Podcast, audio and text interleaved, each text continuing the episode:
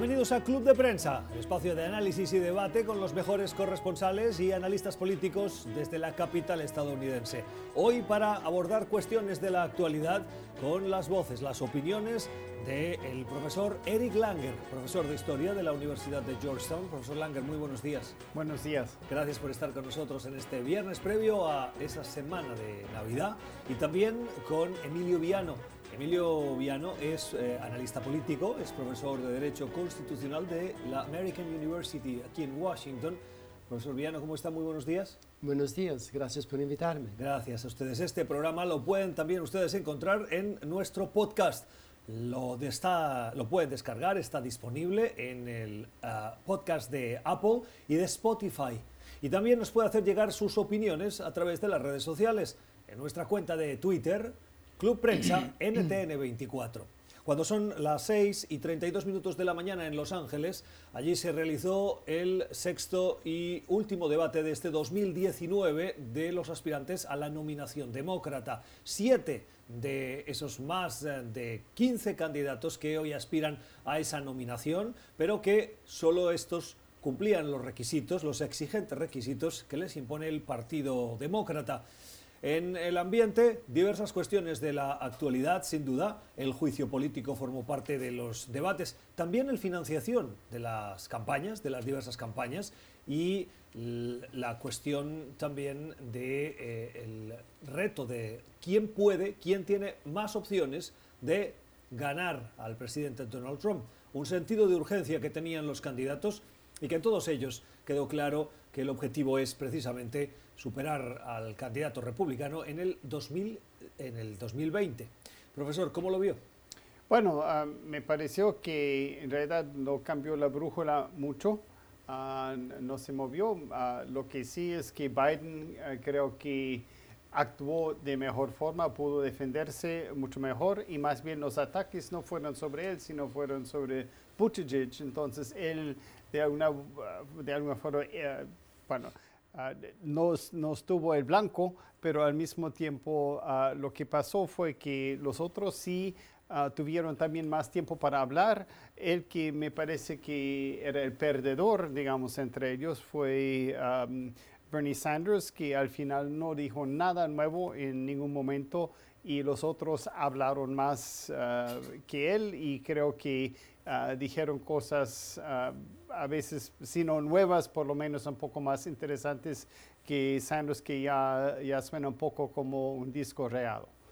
Sí, sorprendió la entereza, y es uno de los eh, candidatos que salió fortalecido de ese debate, de eh, Joe Biden. Amy Klobuchar, eh, la senadora de Minnesota, también tuvo un papel relevante, si bien su posición en las encuestas no es entre las primeras, no está entre las primeras, y una de las estrellas ascendentes, como decía ahora el profesor, es Pete Buttigieg, el alcalde de South Benton, que eh, recibió los ataques y precisamente los recibió coinciden los analistas, por ese ascenso meteórico que tiene entre eh, los votantes demócratas. Una de las principales críticas que recibió fue ser un candidato que sí está recibiendo el apoyo de millonarios, como si fuese un pecado. Bueno, eh, claramente en, este momento cuando estamos luchando los demócratas eh, contra Trump, que es un billonario supuestamente y que cuenta mucho con el apoyo de gente muy rica, no parece un buen, un buen ejemplo que los demócratas que quieren aproximarse más al pueblo y solucionar más los problemas de la gente común de cada día, que eh, reciban un apoyo importante financiero de gente muy rica, porque claramente siempre es así. Eh, quedan endeudados, eh, que tienen que naturalmente reciprocar, digamos. Si le dieron dinero para su campaña, tienen acceso, por ejemplo, si ganan después que están en la Casa Blanca y naturalmente el acceso significa que le van a dar una preferencia en, en lo que quieren que se haga claramente para enriquecerse aún más. Así que esto fue un punto muy importante del debate eh, anoche que me pareció muy bueno, me pareció, me pareció uno de los mejores hasta ahora para casi todos. Eh, todos pudieron hablar bastante, hubo mucha energía, muchos cambios, emoción a veces casi gritos y, a veces casi insultos, pero fue muy, muy interesante y me parece que capturó bastante la atención de la gente que estaba ahí y mismo de nosotros que lo vimos en pantalla. Uno de los elementos que pudo ser definitivo en, en ese eh, éxito de este debate por la dinámica pudo ser que eh, solo había siete candidatos, en los anteriores Claro. habíamos visto diez. Claro, sí, claro. eh, había menos candidatos que luchaban para tiempo, para hablar, eh, tenían más tiempo claramente, y eh, eh, había también más una definición de sus posiciones. El problema que, que Sanders tiene es naturalmente el problema que Warren tiene, vale decir que ambos, la senadora Warren y el senador Sanders, están presentando más o menos el mismo eh, mensaje, particularmente relacionado con el, pro- el, eh, programa de seguro de salud, Medicare para todos, etc.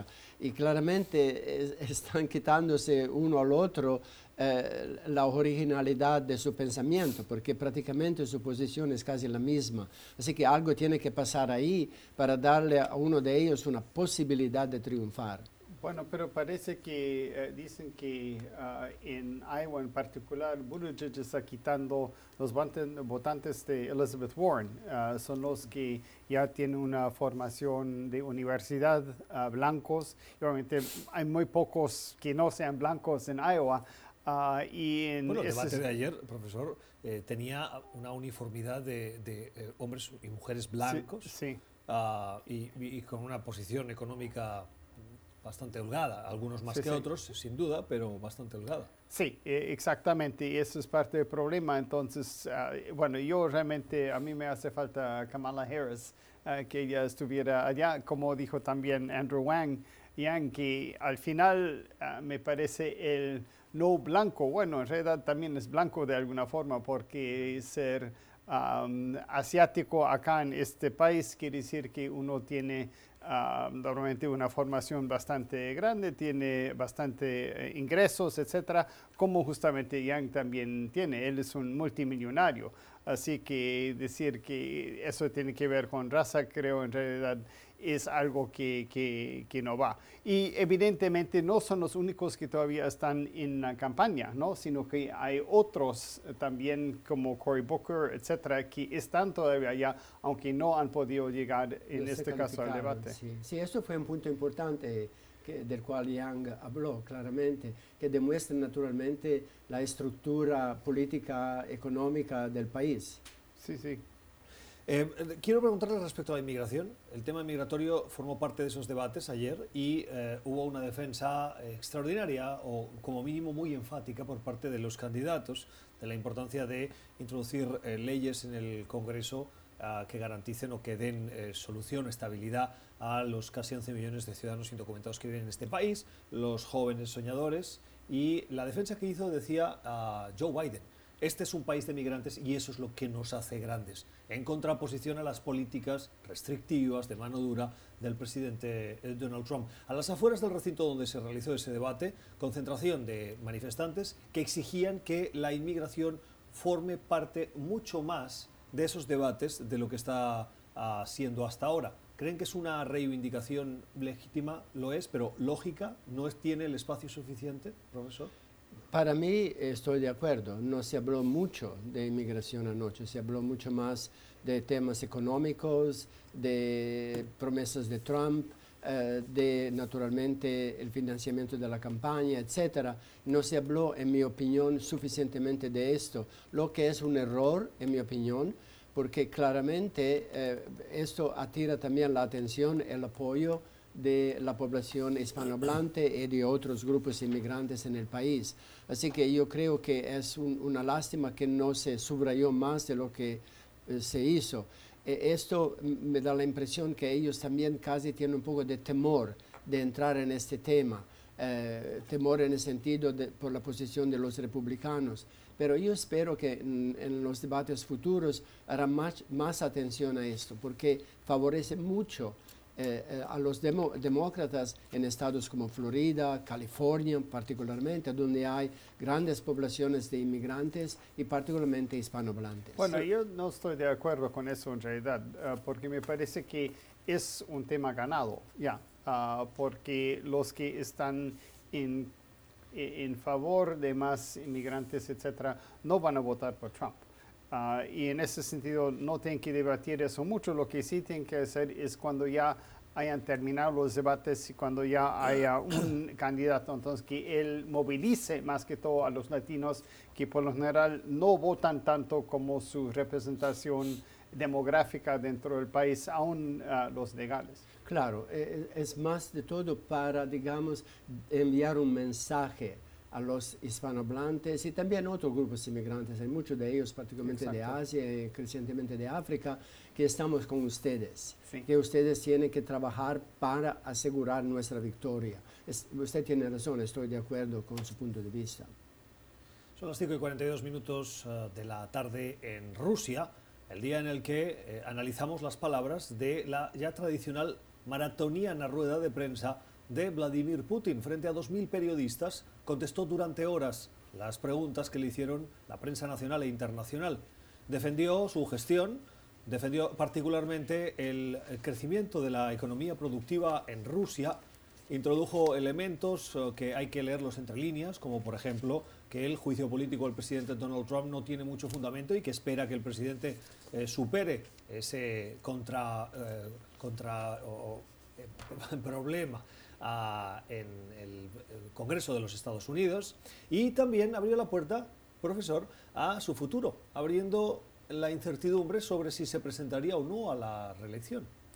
Bueno, e, él puede hacer lo que le dé la gana y ah, yo creo que sí va a querer ser reelegido porque lo puede hacer y es uno de ellos que hay lastimosamente muchos que quieren perpetuarse en el poder ah, para siempre. Putin Ah, ya lo ha hecho porque ya cambió ser primer ministro, después volver a ser presidente, todo eso. Y hay varios también, como sabemos muy bien, en América Latina que han ah, hecho esa clase de cosas que tratan de perpetuarse en el poder, como por ejemplo Daniel Ortega ahora en Nicaragua, pero eso es solamente uno entre ah, varios ejemplos dentro de América Latina. Entonces, Putin en realidad los que aprendieron de Putin fueron los latinoamericanos, me parece, y que ahora él está aplicando lo que él también ya sabe que, puede hacer sin problemas. Yo creo que eso no es democracia ya, ¿no? Entonces, ah, es una autocracia en realidad, y él puede hacer lo que quiere y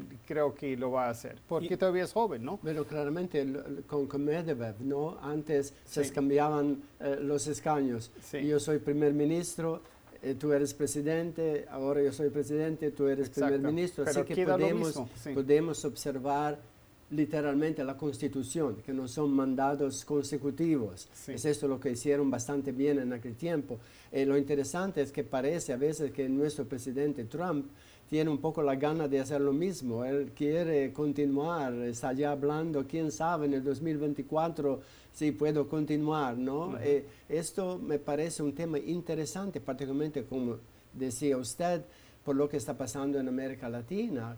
Eh, eh, más de todo, yo pienso en el gobierno de izquierda, donde hay esta tendencia a perpetuarse en el poder, justificando lo que eh, estuvimos excluidos durante un gran tiempo mm. eh, del poder, ahora que lo tenemos, tenemos una agenda muy amplia y no podemos salir cuando deberíamos. Esto me parece una justificación claramente no correcta, pero algo que pasa mucho, particularmente en América Latina, y lo hemos visto con Evo Morales, que se quedó, eh, a pesar de lo que dice la Constitución, y lo que dijo el pueblo desde su país en este sentido, y naturalmente otros. Sí, no, es, completamente eh, la verdad. Y vamos a ver, bueno, hay Ortega, hay, bueno, en, Cuba, eh, bueno, los Castro mucho tiempo, ah, hay Nicolás Maduro, ah, ahora uh, Cristina Fernández y su esposo, y ahora se ha, vuelto como vicepresidente, entonces es una perpetuación tremenda del poder siempre y ojalá que no sea aquí en Estados Unidos también. ¿Cómo interpretan las palabras de cierto apoyo de Vladimir Putin a Donald Trump en el sentido de que espera que sobreviva al juicio político que tiene que enfrentar? Bueno, yo creo que eh, tiene una afinidad entre ellos. Uh, Putin lo ve como alguien que tiene una gran simpatía para él, lo admira. Uh, Trump admira claramente a Putin. y eh, quiere ser como Putin, alguien que tiene un gran poder, que puede decidir lo que quiere, que no tiene temor de continuar en el poder. Hay naturalmente puntos de, desacuerdo, por ejemplo, lo que se refiere al tratado sobre misiles a, corto y medio alcance START-3, eh, que los Estados Unidos ahora quieren anular y que Rusia dicen no quiere que se eh, anule. Ahí hay eh, digamos, una divergencia entre ellos. Pero yo creo que Putin y Trump se ven como aliados, que se apoyan, que podrían un día juntarse para dominar la escena política internacional. Yo creo que es una ambición de ambos. Eh, yo pienso que Putin, como decía el, taxista cuando viajé para, para, para, llegar aquí, está jugando eh, con Trump lo está manipulando como también Kim Jong-un. Trump es muy susceptible a ser manipulado. Basta que la gente eh, lo alabe, basta que la gente le dé la impresión que lo admira y él se conforma a ellos. Bueno, en realidad eh, Putin está mandando un mensaje de apoyo político muy claro y eso es para Trump, como decía, para que él lo tome en cuenta. Ah, hoy, por ejemplo, hubo un, ah, ah, un artículo en Washington Post que decía que eh, Trump había aprendido de Putin que supuestamente Ucrania se había metido en las elecciones de 2016. entonces, hay, hay toda esa bueno, ya vemos cómo, anda la cosa, porque con Trump y Putin están muy eh, conjunto. Y también la otra cosa que, que a Putin le conviene tener Trump, porque Trump está destruyendo o está debilitando muchas instituciones internacionales que más bien no favorecen a Rusia. Entonces, si uh, Estados Unidos sigue haciendo eso, entonces se fortalece Rusia en comparación a Estados Unidos y el occidente, digamos, la Unión Europea y Estados Unidos y hasta uh, partes del hemisferio. Sí, es claro, es un poco lo mismo, ¿no? Putin tiene el mismo lema que, que Trump.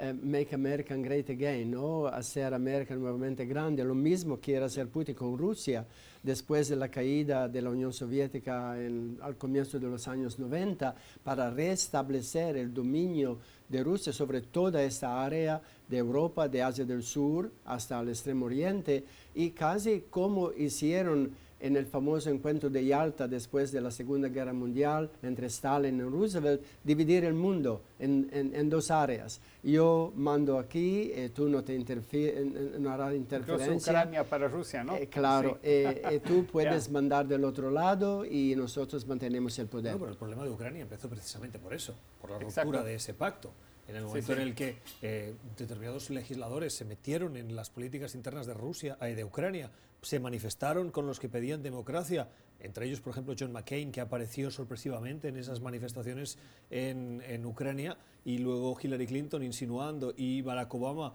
apoyando eh, ese acercamiento de Ucrania al bloque de la Unión Europea. Allí Putin dijo, esa es la ruptura del pacto, aquí entonces me meto yo. Sí, exactamente, eh, tienes razón con eso, pero al mismo tiempo uh, Ucrania puede ser que formaba parte del, um, uh, del, eje, del lugar, del espacio hegemónico de Rusia, pero no era ya parte de, de la de Rusia, bueno, de la antigua Unión Soviética, sí, pero ya, ya tenían... De la órbita soviética. Sí, sí, de, de, de cambiar claro, ese, es el, ese, es el, punto. En el eh, momento en el que hay una mayoría de la sociedad que sí reclama ese cambio, aunque su clase política no lo esté reclamando, las fricciones ahí aparecen. Y es donde, en donde Estados Unidos entra a apoyar esas procesos. Sí, es también un problema para Ucrania, porque como sabemos, la parte occidental de, de, Ucrania al, al, oeste es más pro-Rusia, y la parte oriental es más orientada a Europa, Polonia, por ejemplo, eh, y, esto también es una división interna en el país que no ayuda claramente a tener una orientación muy clara y consistente. Vamos a ir a la pausa, son las 2 y 50 y una noticia de última hora en Londres. Ah, ah, son las 2 y 50, les decía, el Parlamento británico acaba de aprobar, ha dado luz verde a la ley del Brexit, la que eh, impulsa el primer ministro Boris Johnson, con esa mayoría que le dieron las elecciones de esta semana pasada y que pretende ahora sí impulsar esa salida definitiva del Reino Unido de la Unión Europea. Vamos a la pausa, ya regresamos. Usted está escuchando Club de Prensa, el programa de análisis de la actualidad desde Washington. Club de Prensa dirigido por Gustavo Alegret en NTN 24, el canal de las Américas. Véalo de lunes a viernes por nuestra señal internacional. Pídalo a su cable operador. Diez minutos y las 11 de la mañana en La Paz, en Bolivia, el día en el que ya el Consejo Electoral, el Tribunal Supremo Electoral, tiene los seis vocales que tienen que regir los destinos, el calendario, los pasos para esas nuevas elecciones. Seis vocales que fueron elegidos en las últimas horas en la Cámara y que tienen que poner sobre la mesa un calendario y llamar a elecciones el próximo 2 de enero.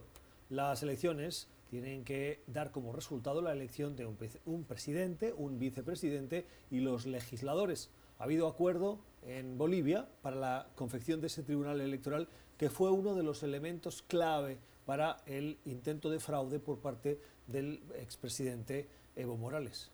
Sí, exacto. Y lo que ahora es en el TSE son vocales que realmente son uh, de primera. Conozco a dos uh, de ellos, a Oscar Hassenteufel, que es un expresidente de la Corte Suprema, que me dio una recomendación una vez cuando estaba allá trabajando, y también Salvador Romero, que es el gobierno, uh, que más bien sus padres son muy amigos míos. Ah, entonces, él también es de, excelente calidad y seguramente los otros también. Lo que sí es, es que hubo un acuerdo entre el MAS y las otras fuerzas políticas. Entonces, lo que se ve es, es, un consenso en realidad entre ah, las fuerzas políticas del país ahora en tener elecciones limpias y eso me parece que realmente es muy halagueño Ah, para la democracia. En segundo lugar, me parece que también es importante que sí se van a celebrar las elecciones a tiempo, porque por un tiempo yo temía, uh, porque el gobierno, que este ultraderecha, hay que confesarlo, uh, realmente yo veía que están tratando de cambiar muchas cosas antes. entonces había que ver que realmente querían pues tener elecciones. El, problema podría ser complicado si Evo Morales regresa como él piensa de hacer a Bolivia para hacer campaña, para hacer política. Ahí podría haber naturalmente un choque entre el gobierno actual interino, que es de extrema derecha, y el suyo, y una, una, posibilidad naturalmente de una confusión en, en, la, en la, campaña política. yo creo que hay que hay esta posibilidad. Claramente vamos a ver. Lo interesante es para nosotros, en mi opinión, de ver cómo la izquierda está regresando al poder en América Latina, ¿no? Eh, es esto un altibajo que está pasando desde años.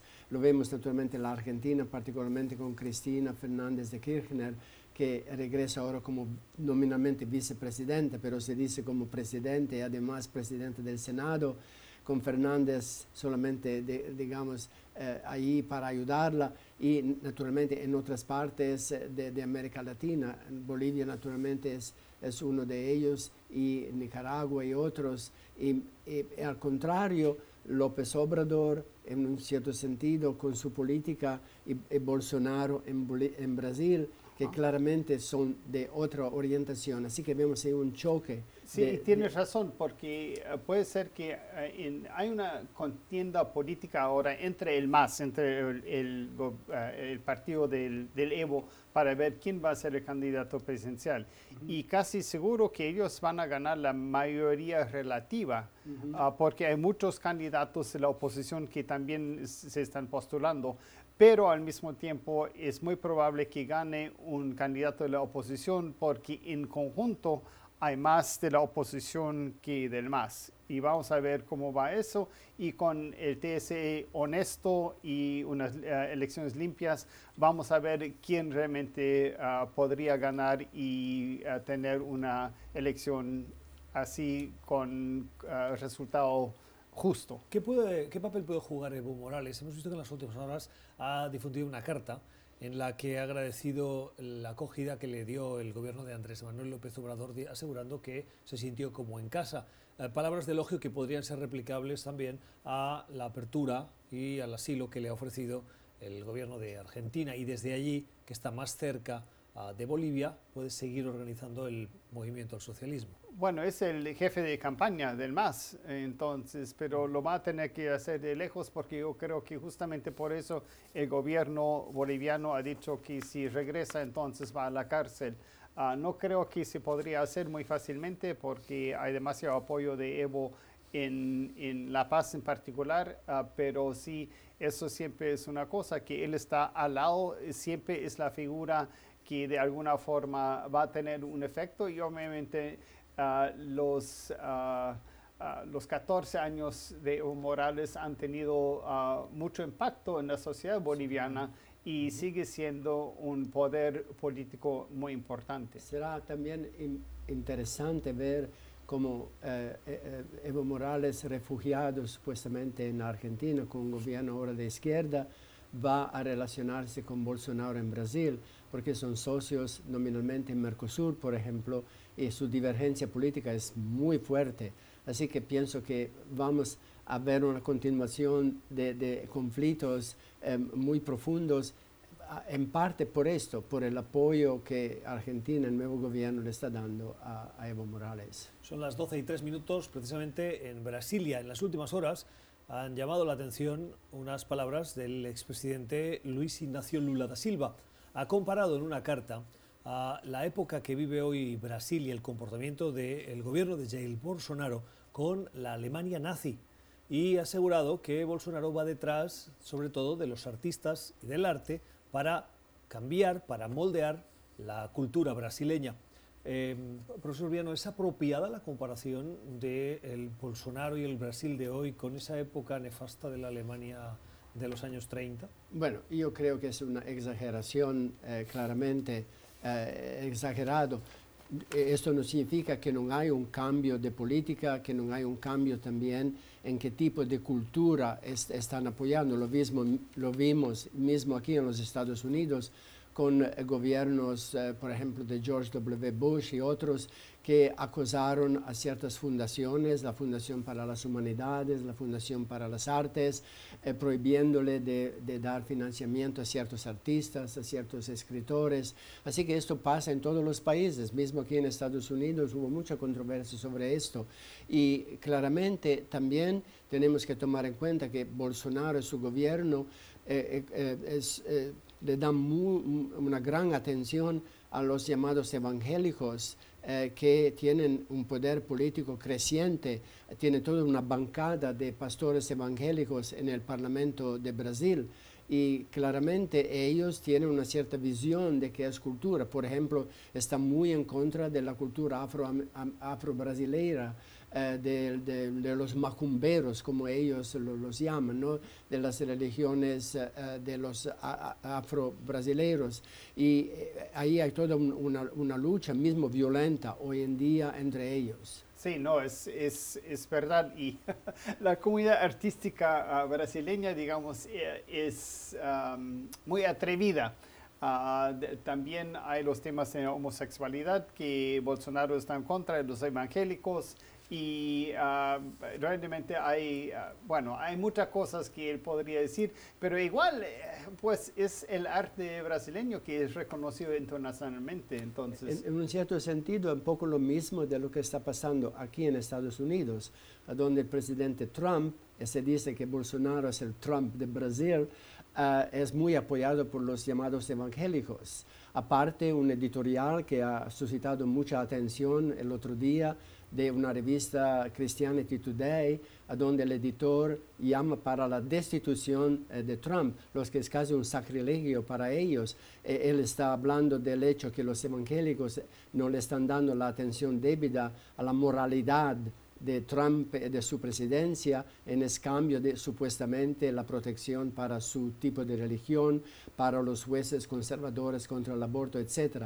Me parece que hay eh, similitudes ahí, es algo interesante para nosotros en el sentido político y religioso, como los evangélicos están tomando más y más poder en muchos países de América Latina, Guatemala, El Salvador, Brasil, etc., no tanto en México, Chile, Argentina. Y ah, el impacto que esto está teniendo para dar una vuelta a la derecha, pero no solamente a la derecha política, también a, suprimir, a prohibir las expresiones artísticas y de vida privada como la homosexualidad de mucha gente. Sí, no es. Eh, pensábamos que la Iglesia Católica iba era eh, conservadora, pero parece que los evangélicos de alguna forma son mucho más eh, conservadores porque están en contra de ciertas expresiones culturales también que la Iglesia Católica realmente, ah, bueno, dejó de, un lado. Son las 17 minutos de la mañana en Washington. Vamos a hacer una nueva pausa aquí en este club de prensa de hoy y regresamos. Hablaremos de Venezuela y si este 2019 ha sido un 2019 exitoso para Juan Guaidó o un fracaso. Ya regresamos. Usted está escuchando Club de Prensa, el programa de análisis de la actualidad desde Washington. Club de Prensa dirigido por Gustavo Alegret en NTN 24, el canal de las Américas. Véalo de lunes a viernes por nuestra señal internacional. Pídalo a su cable operador. Son las 11 y 10 minutos de la mañana en Caracas, cuando se va a cumplir un año desde que Juan Guaidó asumiese la que muchos consideran presidencia interina de Venezuela. Más de 60 países, alrededor de 60 países, han reconocido eh, esa posición que eh, surge de una interpretación constitucional. El secretario general de la Organización de Estados Americanos, Luis Almagro, ha ofrecido estos días una rueda de prensa para hacer balance de este 2019. Ha querido aclarar, frente a las críticas que se le hacen por su gestión, que el objetivo del de, eh, plan llevado a cabo por parte de la OEA y de eh, su persona como secretario general nunca ha sido el de sacar a Nicolás Maduro del gobierno del poder en Venezuela, sino de avanzar en la redemocratización del país caribeño. Ahora bien, lo que sí ha reconocido es que si bien ha habido avances, no se han conseguido todo lo que se quería. De hecho, Juan Guaidó llegó a la presidencia con tres propósitos. Cese de la usurpación, gobierno de transición y elecciones libres. Y ninguno de los tres, profesor, se ha cumplido. Sí, es verdad. Eh, me parece que fue un año nefasto para Juan Guaidó. No pudo lograr lo que quería porque al final de cuentas el problema ha sido que ah, el régimen de Maduro no depende ya de la población, ni del voto de la población, ni de la opinión ah, pública, sino depende del petróleo, de la, del contrabando del oro. Ah, y cosas así, y del narcotráfico. Entonces, esa presión que él eh, trató de, imponer y aún con ese intentado, eh, intento de golpe de, militar, no, no, tuvo éxito porque simplemente no le funcionó. Entonces, él se está volviendo irrelevante, me parece. No, olvidemos los 20 mil cubanos que aún están ahí en Venezuela, y que claramente ayudan a mantener el poder de Maduro, los préstamos muy generosos, particularmente de China que es el banquero de, Venezuela, que le permite de sobrevivir. Así que hay muchos factores que, lo hacen muy difícil cambiar de, gobierno, aunque la crisis, por ejemplo, de emigración, particularmente a Colombia, a Brasil, está atrayendo mucho la atención de los países vecinos.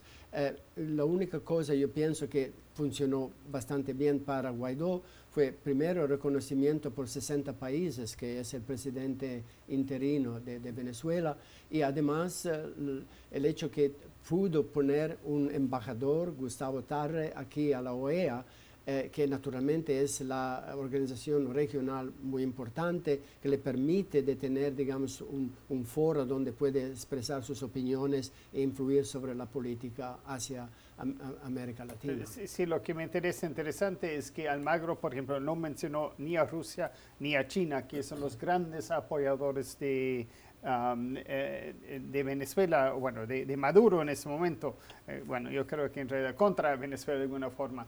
Ah, pero eso es muy interesante y creo que lo hizo en, parte porque China está apoyando y quiere apoyar a OEA y él quiere el apoyo de China más bien y no quiere así crear problemas ah, con China. Pero eso me parece que sí tiene mucho que ver. Y Rusia no tanto con el dinero, sino también con el apoyo técnico, con el apoyo militar. Y creo que eso es realmente e, el problema. Y parece que no se puede hacer la presión que se debería ah, sobre el régimen de Maduro. Yo en creo enero que- tomó posesión Juan Guaidó. Sí. Y desde entonces estos tres elementos formaron parte de su estrategia y ninguno de los tres se ha conseguido. En el Sí. 2020, Guaidó enfrenta la reelección como presidente de la Asamblea Exacto. Nacional. Parece que la tiene asegurada, pero hasta que no pase, no hay que darla por hecha. ¿Qué tenemos que esperar este 2020?